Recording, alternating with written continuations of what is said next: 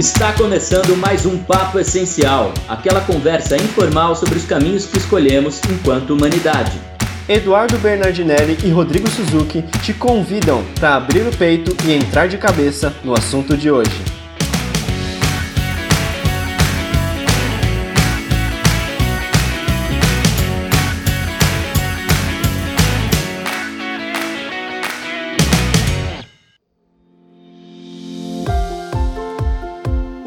De hoje é desenvolvimento pessoal e transição de carreira. Vamos debater sobre como esses temas estão interligados, sobre conflitos de gerações, propósito e autoconhecimento, de que maneira o mercado está sentindo e respondendo a essas mudanças e, claro, quais são os desafios de quem decide realizar essa jornada intensa que é uma transição de carreira. Para isso, convidamos nosso amigo e parceiro de jornada, Júnior Sales, para contar sobre seu processo pessoal e compartilhar sua visão de tudo isso. Além, é claro, de compartilhar algumas dicas valiosas para quem está pensando no assunto, ou mesmo quem já iniciou a transição e está em um período, digamos, conflituoso. O Júnior Sales é formado em matemática e começou sua carreira como analista, indo a cargos de gerência em grandes empresas como o Dia, do Grupo Carrefour, Itaú Unibanco, Lojas Marisa e Lojas Riachuelo assim como nós, passou pela sua transição de carreira e trouxe um novo significado e sentido para tudo que constrói profissionalmente. Hoje é um dos sócios da H2R, Humanization to Results, onde ajuda empresários e gestores do varejo a trazer mais humanização nas suas relações com os liderados e com clientes. Querido Júnior, como tudo isso começou com você? Nos presentei um pouquinho aí com a sua trajetória profissional e como é que começou toda essa história de transição de carreira. Cara, eu vim de uma família muito simples, né? Então, onde fazer faculdade era coisa totalmente absurda, jamais passaria pela cabeça dos meus pais, dos meus familiares, ter alguém ali que fizesse, conseguisse ser formado. E só que eu sempre tive uma visão né, de, de querer realizar as coisas, de fazer coisas diferentes e até uma vontade de fato de, de vencer na vida, né? E ter uma vida diferente do que meus pais tiveram e até meus irmãos mais velhos tiveram também. É, então, sempre tive muita facilidade na escola, nunca fui uma pessoa de estudar, pelo contrário, eu era aquele cara bagunceiro, é, falava pra caramba, como hoje, mas naquela época atrapalhava também a, a aula, as professoras, todas elas, a maioria me odiava, ou elas me odiavam ou me adoravam. As que me adoravam trazia pro lado delas, né, que eram mais espertas, e aí eu não atrapalhava a aula. As que me odiavam era um terror para as duas partes, né?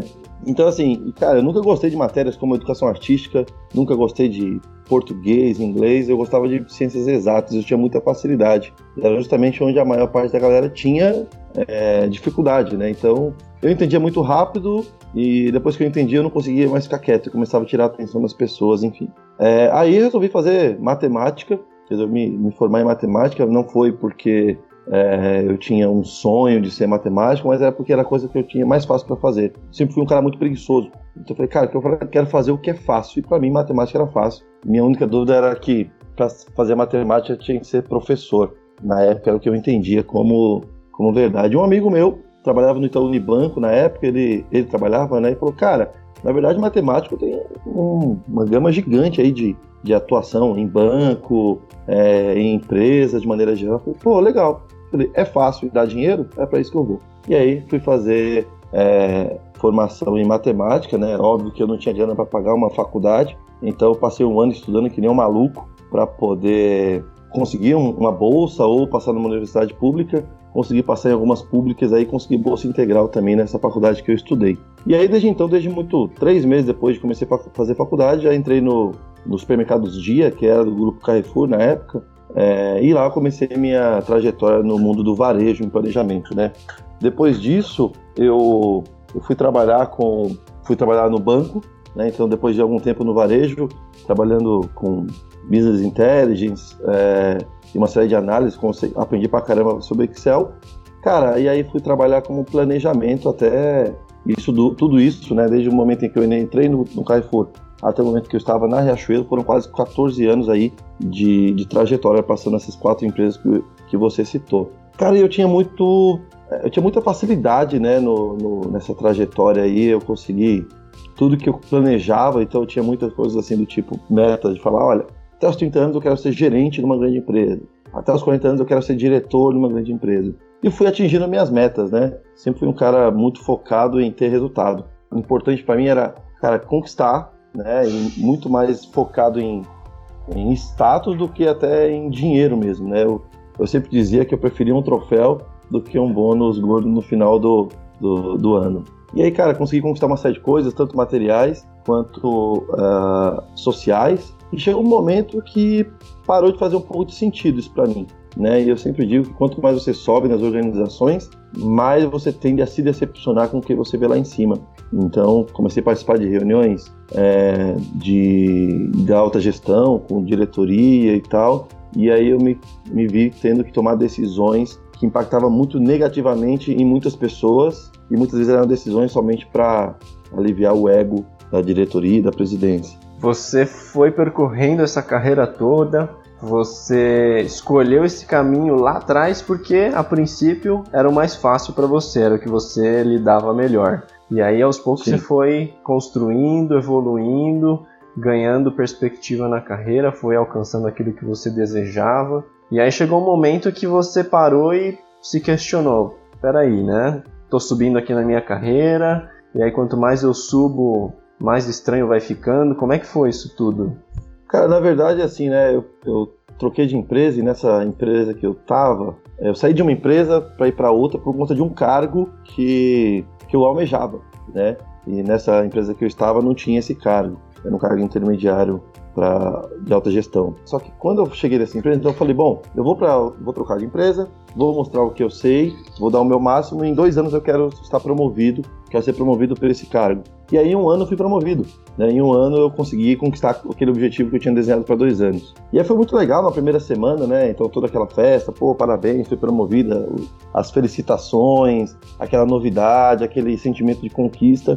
Mas na, na semana seguinte, eu teve um dia que eu sentei na minha cadeira e falei, cara, eu acho que não é isso, né? Eu, por muito tempo, quis estar aqui, mas agora que estou sentado nessa cadeira, é, eu não sei o que é, não sei de onde vem, mas eu estou numa, numa boa empresa, é, no cargo que eu queria, tenho status, tenho um bom salário, tenho tudo que eu queria, né?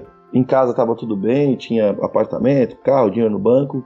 E, cara, mas tem alguma coisa que não, que não me satisfaz, tem uma coisa que como se tivesse um vazio por dentro mesmo.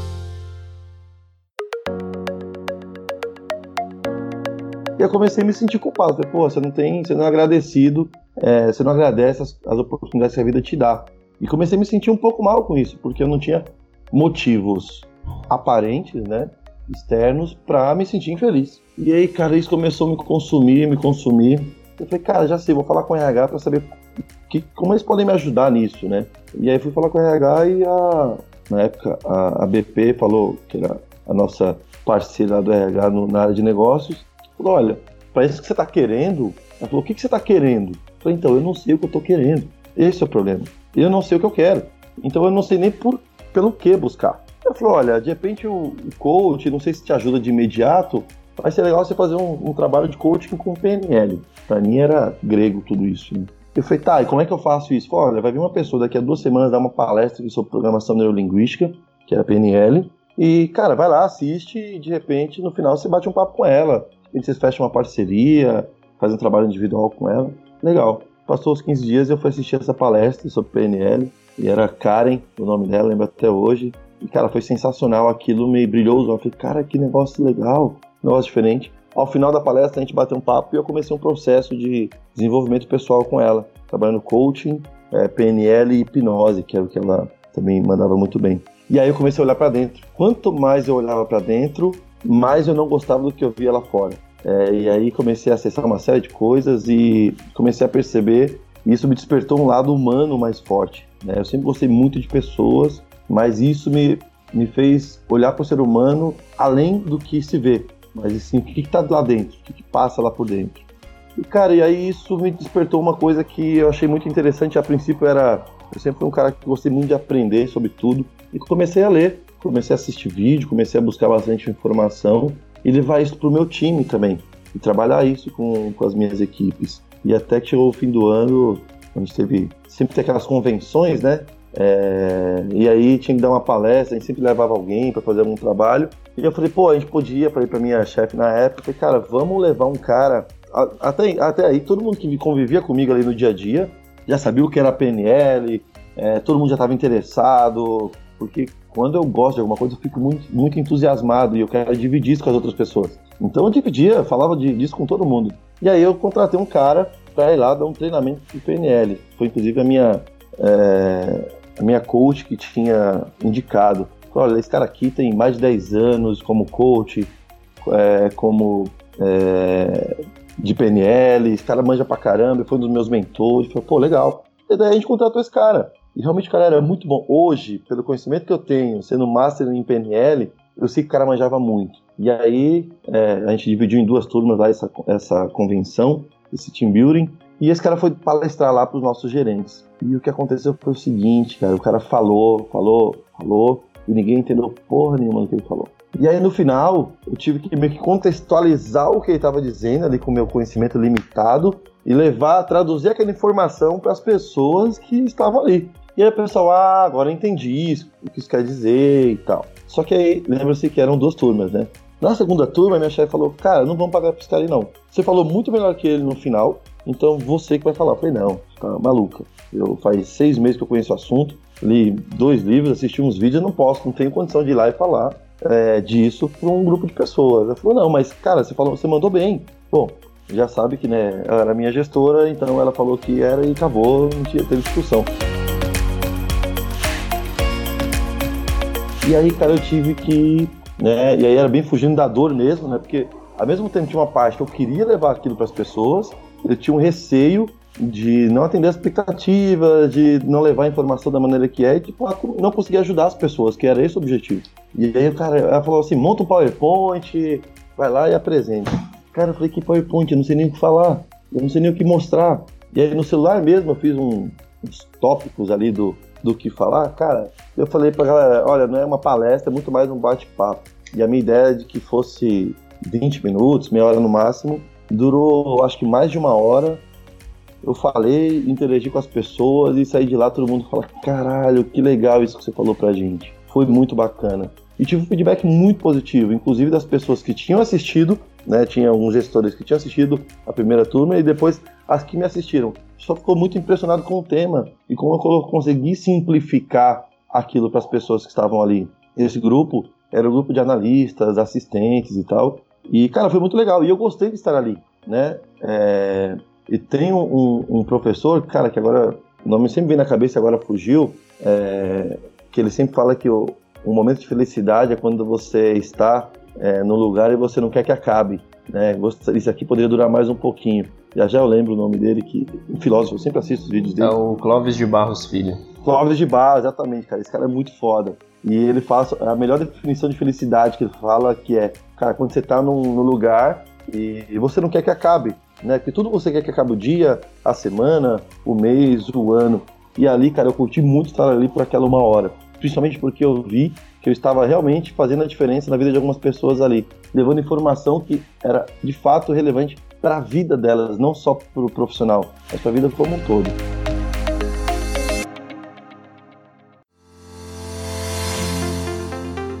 Bom, e aí fiz a palestra, né? Fiz lá a apresentação é, e aí na semana seguinte a minha gestora falou, oh, Júnior, cara, foi muito legal, pô, parabéns, todo mundo me parabenizou, teve bastante, uma repercussão bem bacana. E a minha chefe falou, olha, foi muito legal, mas teve gente que já pediu demissão. Então saiu meio que pela culatra. Foi como assim? Aí eu fui conversar com a pessoa, né, que pediu demissão.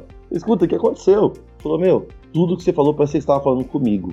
Parece que você estava falando aquilo para mim, aquelas palavras eram para mim, né? Porque eu falei muito, cara, do que te faz feliz, o que te motiva, é, como é importante a gente estar tá alinhado com aquilo que a gente, fazendo aquilo que a gente gosta, junto.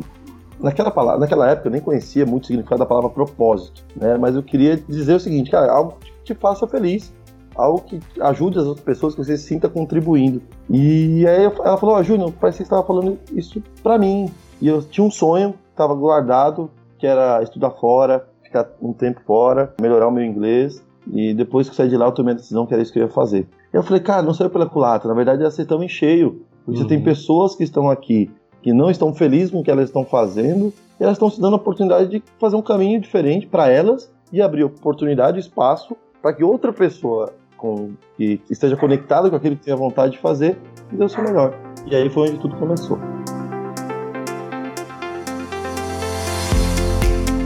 Legal, Júnior. Você falou algumas coisas muito interessantes aí. Uh, se você fosse dizer aí pra gente o quanto que o autoconhecimento e essas ferramentas foram determinantes assim para lá na frente quando você decidiu fazer realmente a transição de carreira? Como que essas coisas estão interligadas? Qual a importância delas? O ponto foi é que até aí é, do, eu não sabia o potencial dessas ferramentas, né? Eu sabia o quanto elas eram importantes, mas eu não sabia. Falei, cara, eu lia muito a respeito, aquilo fazia muito sentido para mim, mas eu não sabia como levar isso para as outras pessoas. E depois dessa palestra, minha gestora, a Tsai, posso até falar o nome dela, que ela foi uma, uma gestora muito bacana, a gente teve uma parceria muito grande quando trabalhamos juntos, somos amigos até hoje. Ela era uma chinesa, e ela falou, cara, você deveria fazer um curso. Você mandou muito bem, acho que você leva jeito pra coisa. Você deveria fazer um curso pra, sei lá, dar palestra por aí de vez em quando. Né? Eu acho que você leva jeito para isso. E eu falei, não, besteira. É, aí depois eu pensei, cara, comigo sozinho, eu falei, cara, é verdade. Eu não tinha até aí, do a mínima pretensão de largar minha carreira, a carreira que eu tinha, até porque nesse momento era um absurdo largar uma carreira de 14 anos, ou seja, em ascensão, para fazer um negócio completamente desconhecido para mim. E aí eu falei, bom, cara, eu gosto de aprender, eu vou fazer um curso. E aí é, fui fazer um curso de PNL, cara, e quando eu fui fazer esse curso, saí de lá outra pessoa, imaginando como é que seria levar isso para outras pessoas. É, de fato, tive uma transformação muito grande por dentro mesmo, e a partir dali eu comecei a entender o porquê que eu não estava feliz com as conquistas que eu tinha, por que, que me faltava alguma coisa, e aí me veio uma, um senso de falar, cara, é porque o que está faltando é saber o que eu quero. E ali eu descobri, comecei a ter uma ideia do que eu queria. E o que eu queria naquele momento era ajudar as pessoas. Na posição que eu estava, eu fazia muito pela empresa, tinha facilidade, só que eu não me sentia contribuindo.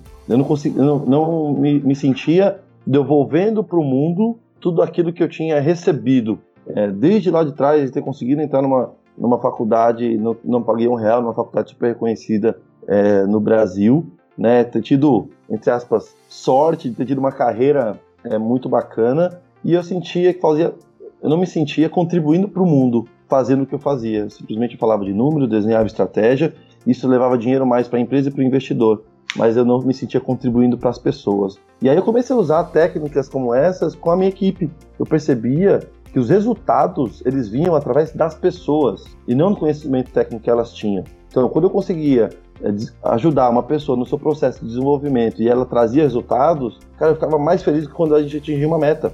E aí, depois de alguns meses aí de estudando, né, de, de fato fazendo cursos, eu descobri, falei, cara, é isso que eu tenho que fazer. É ajudar as pessoas no autoconhecimento. Porque, do, nesse processo aí, muitas coisas mudaram na minha vida. É, eu comecei a me conhecer melhor, comecei a ficar menos ansioso, é, eu, eu, comecei a emagrecer drasticamente porque eu tinha mais controle da minha mente. Eu percebi que a, o que eu comia, na verdade, era, era ansiedade, né? Era tentando alimentar com comida a falta de coisas que eu tinha dentro de mim.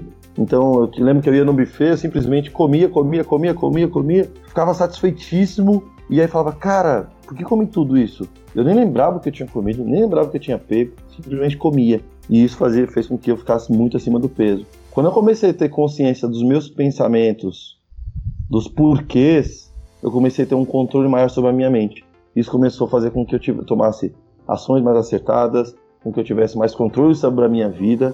E, cara, isso começou a fazer com que as coisas ficassem mais leves a princípio. Que eu conseguisse me comunicar melhor, conseguisse entender por que, que eu reagia de algumas maneiras, por que, que eu me sentia, é, eu estava me sentindo como eu estava me sentindo. E isso começou a falar, cara, preciso levar isso para as pessoas, preciso levar isso para o mundo, né? E aí começou, é, de fato, uma vontade de fazer uma transição de carreira. A pulguinha atrás de mim falou, cara, assim, não é disso que eu quero participar, não é de quanto as ações que nós aqui na empresa vamos fazer para levar mais dinheiro para o investidor. Isso já não fazia mais sentido para mim. Que fazia sentido é, cara, estou tomando decisões aqui, né, de que faz com que a gente compre coisas, sei lá, aumente a produção, aumente a compra de produtos da China. Isso a gente estava num grupo que a gente tomava a decisão de quanto a gente ia comprar da China. E aí eu estou preocupado com o cara que está aqui do meu lado, né? Que às vezes a gente fala, ah, poxa, as fábricas aqui no Brasil, que tomar cuidado com esse trabalho escravo, mas a gente está comprando a galera que está do outro lado do mundo, que está sofrendo sem condições é, básicas de saneamento, sem condições de trabalho, com de fato escravidão, e está tudo bem isso aqui. Está tudo bem porque isso traz mais lucro para o investidor. E aí, cara, nessa época eu assisti um documentário, não sei se vocês já assistiram, tem na Netflix, chama A Experiência ou Experimento do Dr. Milgram. Se vocês não assistiram, assistam, que é falando de, cara, sobre a sua responsabilidade sobre as ações, né? Que, de maneira bem geral, ele, ele estuda por que, que as pessoas fazem o que fazem, né? Principalmente ele pegou o paralelo lá com a época do Holocausto, do Segunda Guerra Mundial de Hitler, o que, que as pessoas faziam aquelas atrocidades com os outros seres humanos? Elas sempre colocavam, em última instância, era é, não é culpa minha porque só estou seguindo ordens. Então, por conta de seguir ordens, as pessoas fazem coisas de que para elas não, elas se abstêm da responsabilidade do que elas estão fazendo. E cara, isso caiu para mim como uma bomba. Uma cara, então vamos lá, o que você está fazendo tem sim implicação no mundo como um todo. Tem sim é, impacto sobre as pessoas. E eu sei que está seguindo ordens, mas você não pode se abster da sua responsabilidade sobre os impactos das suas ações. E aí tudo começou a mudar. E aí eu comecei a pensar no processo de transição de carreira.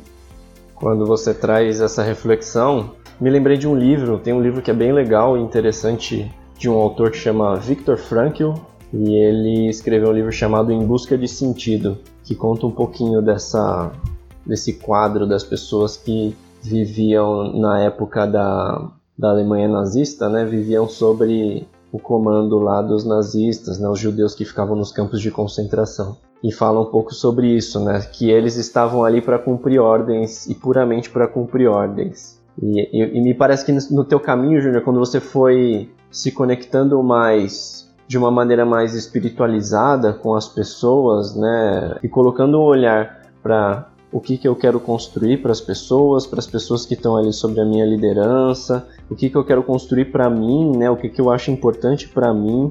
Isso tudo foi mudando ao longo do tempo. E foi muito, cara, porque assim, a partir do momento que eu sou um cara muito ansioso, né? E quando eu comecei a pensar em transição de carreira, comecei a conversar com pessoas que tinham feito transição de carreira para esse mundo do desenvolvimento humano. E eu vi assim: olha, eu levei três anos para fazer a transição, eu levei cinco anos para fazer a transição.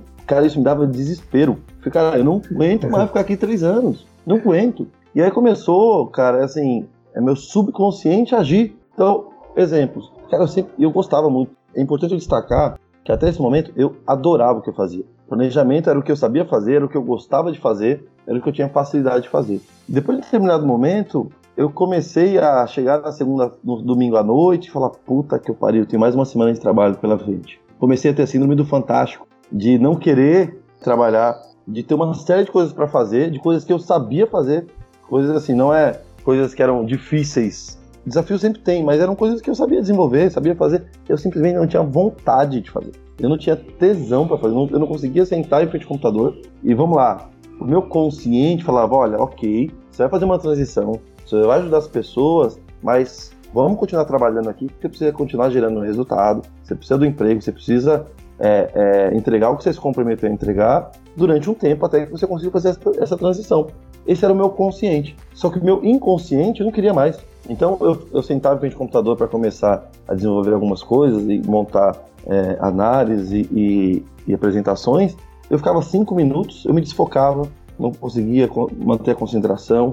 Em contrapartida, quando eu ia estudar sobre os assuntos de desenvolvimento humano, eu passava horas. Então é, eu percebi que esse período de transição ia ser muito curto. Então, entre eu tomar a decisão, né, na verdade, a decisão veio junto com a descoberta do que eu queria fazer, e na verdade, a descoberta no profissional eu senti, e isso foi num exercício de PNL, dentro dos cursos que eu fiz, eu senti que era aquilo que eu tinha que fazer, e aquilo me motivava. É, foram nove meses até eu é, sair do mundo corporativo. Porque nesses nove meses aconteceu foi, cara, eu simplesmente não tinha mais tesão para fazer. E aí eu falei, cara, agora eu preciso o quê? Eu preciso ser desligado porque eu preciso do, da rescisão, né, juntando o que eu tenho guardado, enfim, mais outra grana que eu tenho, para poder fazer minha transição de carreira. E, cara, foram, assim, desses nove meses foram, foi uma tortura. Eu lembro que eu saí de férias é, no mês de outubro. É, eu falei, cara, quando eu voltar de férias, eu acho que vou ser desligado. Isso me deixava feliz, porque eu falei, cara, agora eu vou conseguir ter tempo para poder fazer o que eu quero. E até aí, né, nesses nove meses eu estava fazendo formações, estava estudando sobre PNL, sobre coaching, sobre uma série de coisas. E já estava começando a atender pessoas, né, individualmente, comecei a trabalhar e, cara, eu curtia muito, curtia muito. Então, assim, eu passaria 15 horas atendendo em processo de coaching, era mais meia hora trabalhando ali no, com planejamento, naquela atividade que eu estava fazendo, coisa que eu sempre gostei de fazer, era torturante. E aí eu voltei de férias e não fui demitido.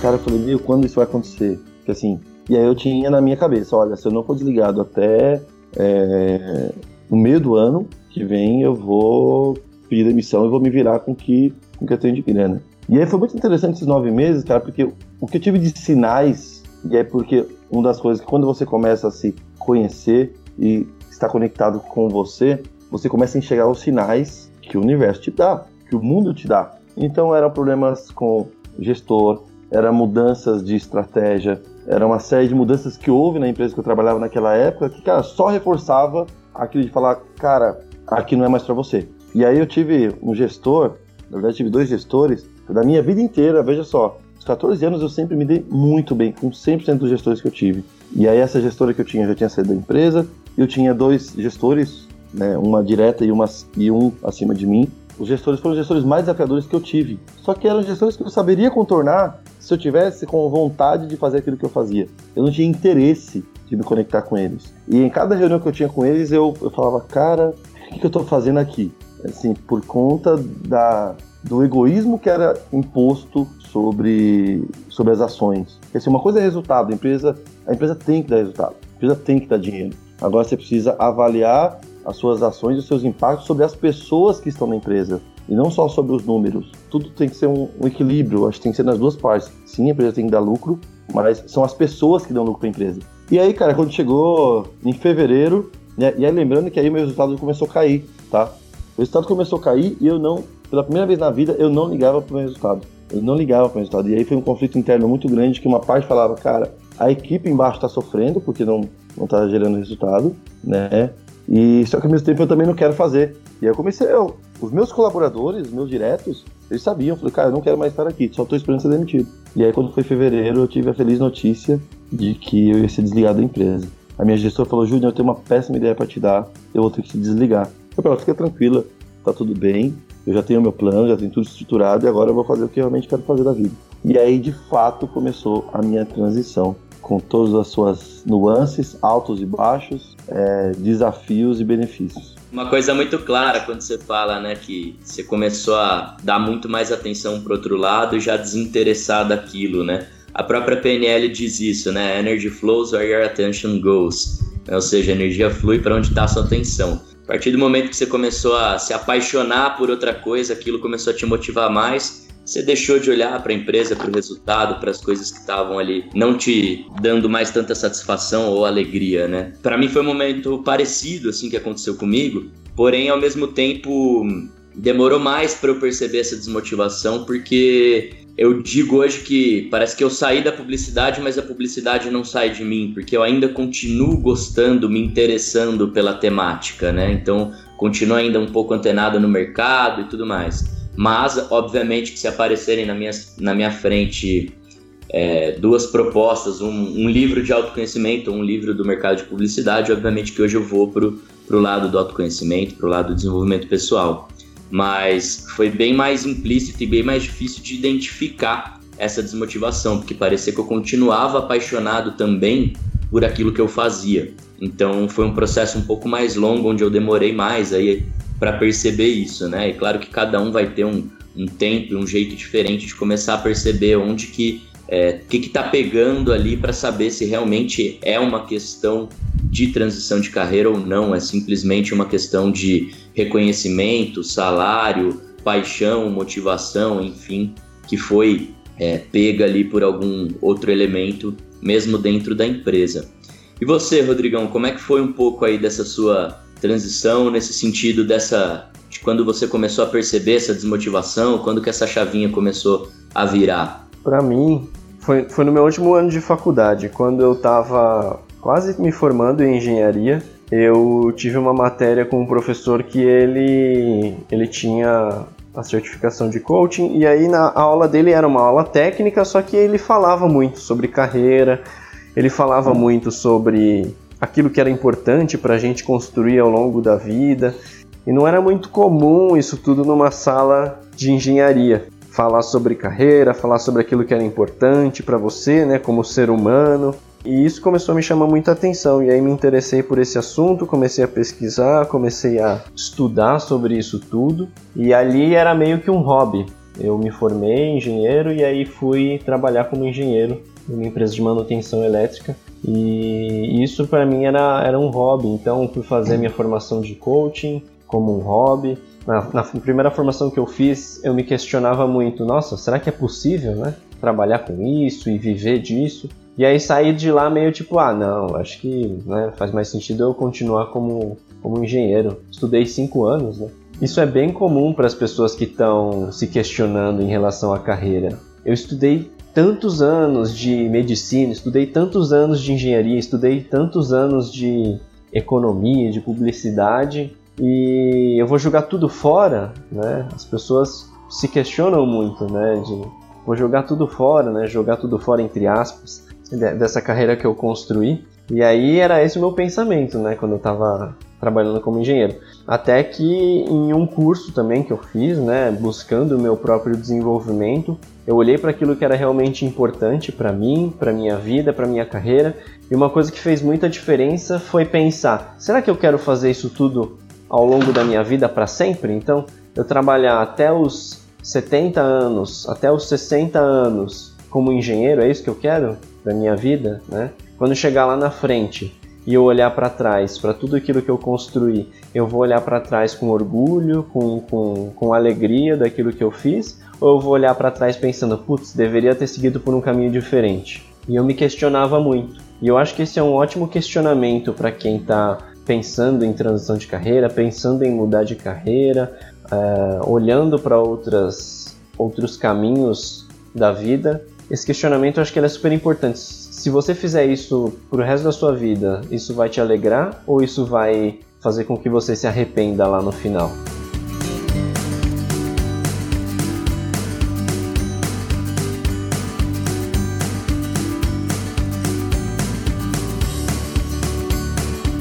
E aí foi isso que me conectou em mudar. Eu fui mudando aos poucos, então eu trabalhei dois anos como engenheiro, fui me estruturando para só depois fazer essa virada aí de, de carreira. Então eu, eu levei um pouco mais de tempo comparado aí a, a você, Júnior. Eu acho que não tem muito certo e errado, né? Cada um tem o seu tempo. Sim, cara, e é legal isso que você falou, Rodrigo. Por isso que eu comecei falando, né, lá de trás, desde onde eu vim, o que, que eu fiz para chegar até onde eu cheguei, né, no mundo corporativo. Que é assim, cara, esse era o meu questionamento. Eu falei, cara, mas peraí, eu estudei, eu tenho 14 anos de experiência, como é que eu vou largar isso aqui tudo agora para fazer um negócio totalmente do zero? É, e eu pensei exatamente isso. Falei, cara, acontece que lá atrás eu não sabia o que eu sei hoje. A pessoa que tinha os, aqueles objetivos lá atrás não é a mesma pessoa de hoje. Se eu soubesse o que eu sei hoje, provavelmente eu não teria feito esse caminho. Mas eu, assim, eu tinha 34 anos, falei, cara, eu pretendo viver até uns 90. O que eu não quero, é, beleza, tive 14 anos aí de experiência nesse mundo.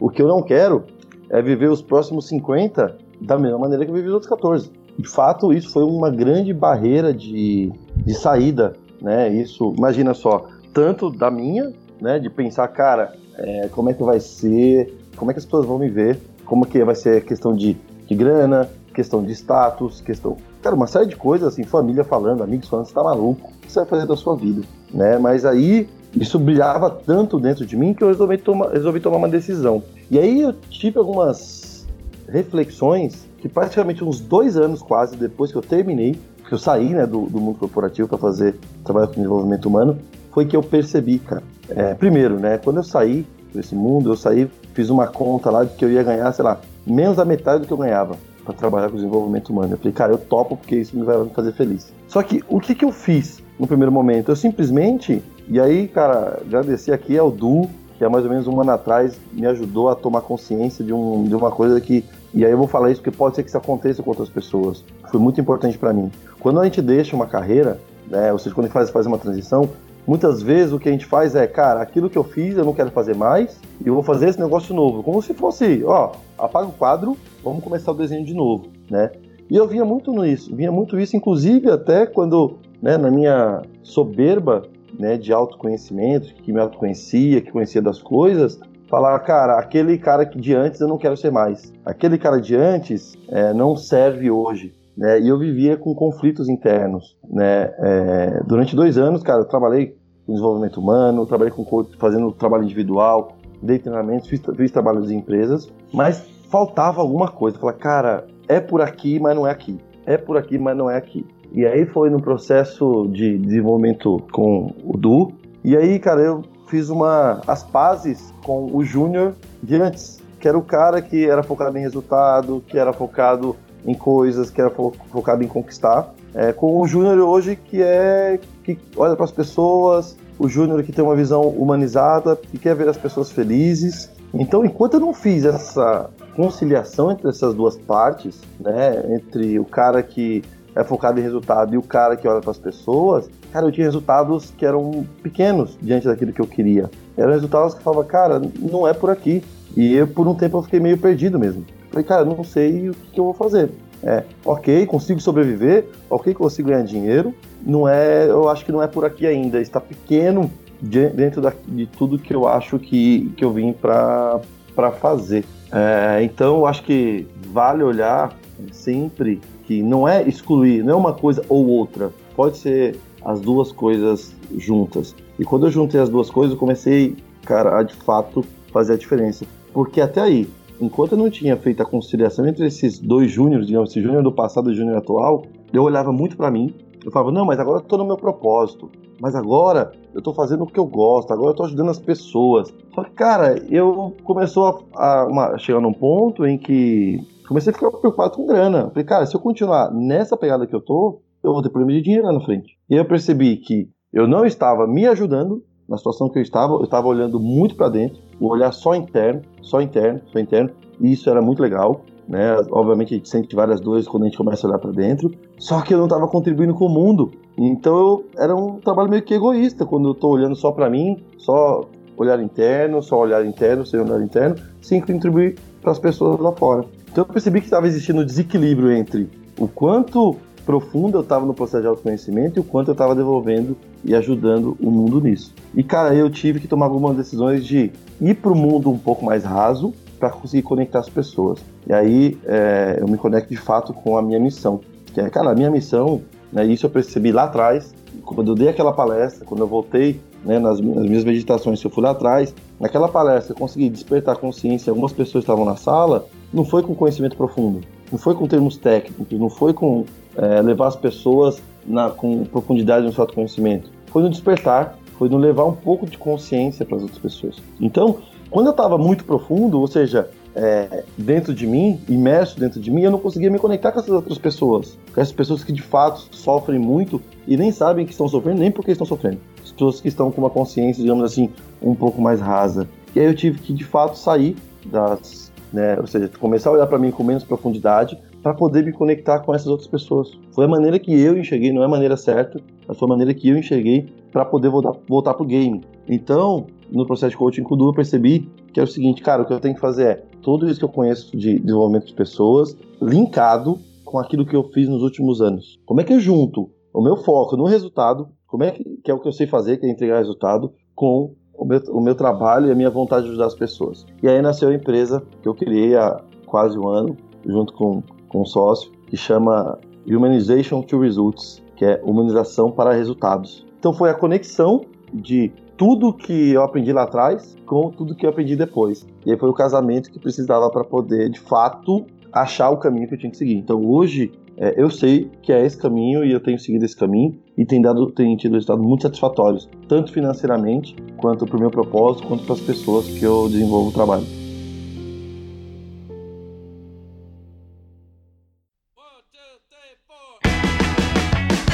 Júnior, eu queria fazer um paralelo aí em relação ao medo e ao amor, né? A gente vê que essas duas forças, né? Essas duas energias estão presentes quando a gente tem que fazer escolhas difíceis e tudo mais. E obviamente que sempre a gente acredita que o amor vence. Porém, tem a insegurança, tem é, os medos que aparecem aí de, né, da, da, frustração, o medo do fracasso, enfim, inúmeras questões aí ligadas a, a, ao medo. E também ao amor, de por que, que eu escolho isso ao invés daquilo, enfim, qual o critério maior para eu fazer essa transição.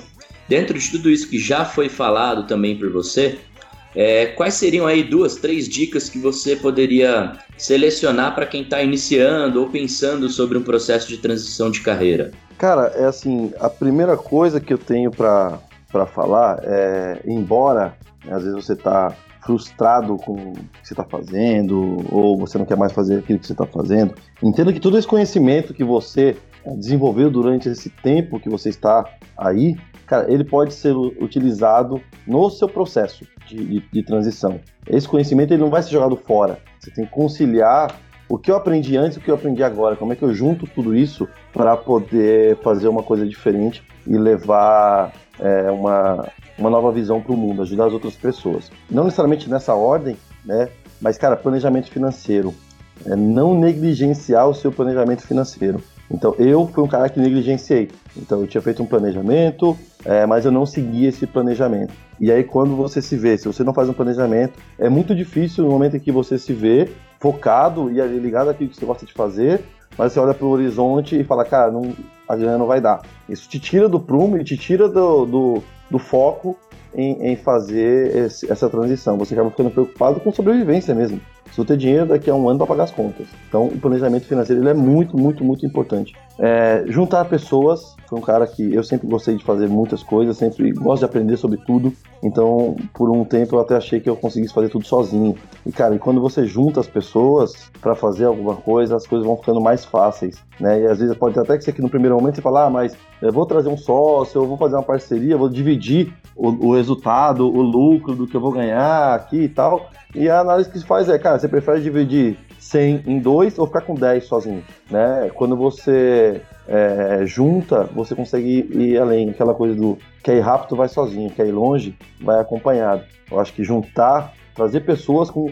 E aí é muito importante que seja pessoas com conhecimentos e perfis complementares. Porque se você traz alguém que às vezes a gente tende a, a trazer pessoas que a gente gosta, pessoas que a gente é, se conecta muito, mas são muitas vezes pessoas que sabem as mesmas coisas que a gente. Então, na verdade, é alguém que chega só para dividir o bolo e chorar as pitangas com você. Então, você tem que trazer pessoas que tenham conhecimentos complementares e que, dentro desse seu intuito, desse seu objetivo, que você saiba coisas que essa outra pessoa não sabe e essa pessoa saiba coisas que você não sabe, para que vocês consigam, de fato, se juntar e ficar mais forte. E, cara, fazer, fazer. É, às vezes, eu me, me, me peguei muitas vezes em estar parado, estacionado, sem saber o que fazer ou por onde ir, diante às vezes de tantas possibilidades. Ah, vou esperar para ver por onde eu vou. Cara, assim, eu fiquei quase um ano né, estático, sem saber o que fazer, esperando respostas e, cara, as respostas só vieram quando eu me propus, me conectei com o meu objetivo. Falei, cara, assim, o meu objetivo é ajudar o máximo de pessoas possíveis no seu processo de autoconhecimento e levar consciência para elas. O como eu tinha muito forte meu porquê. O como vai aparecer e o que. Cara, então é, é, vai e faz. Você sentado é muito legal meditar, é muito legal você estar com você, mas cara, você sentado com a sua bunda na cadeira, é, se conectando com o universo e meditações, não vai fazer você chegar onde você quer. Beleza, é meditação, é consciência, mas é ação. Sem ação, as coisas não vão acontecer.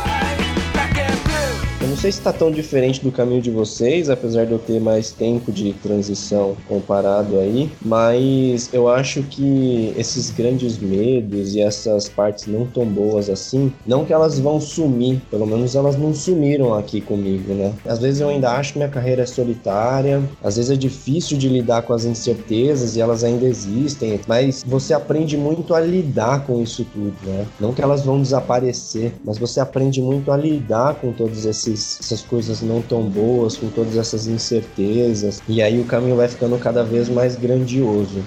Cara, é isso. Acho que se eu pudesse dar uma dica também pra, pra galera que vai nos ouvir, é sigam as dicas do Júnior, é minha dica 1, sigam as dicas do Rodrigo, é minha dica 2. e por último, a única coisa que eu diria é: eu não lembro de quem que é essa frase, mas eu ouvi numa palestra que eu participei que é toda mudança é difícil no começo, confusa no meio, mas muito gratificante no final. E todas elas são um processo, então não queira fazer uma coisa também de um dia para o outro, né? Saiba que é um processo, vai ter suas etapas aí. Tenha paciência também, além do isso que a gente falou. Muito bom o papo, Júnior. Queria agradecer a tua presença, o teu tempo, a tua atenção, você ter aceitado o nosso convite de compartilhar um pouco da tua história aqui com a gente. Deixa teus contatos, como é que as pessoas podem te encontrar? Eu vou falar do Instagram, que é o mais comum, é junior.s de sapo.sales com L só. Esse é o meu Instagram. Ah, tem o site da H2R, que é, que é a minha empresa, é, que hoje ajuda os empresários a alavancar sua, seus resultados, aí, as suas vendas, através da humanização. Então eu digo que nós ajudamos gestores e empresários do varejo a aumentar suas vendas sem gastar dinheiro, porque o nosso treinamento ele tem o resultado do investimento antes mesmo do treinamento terminar. Isso já é comprovado e testado e aprovado. Tá? Então é www.h2results, né, resultados em inglês.com.br. Quando aceitamos e nos submetemos à ordem natural do universo, nos deixamos fluir, nos conectamos à sabedoria e abrimos nossa mente e nosso coração ao aprendizado.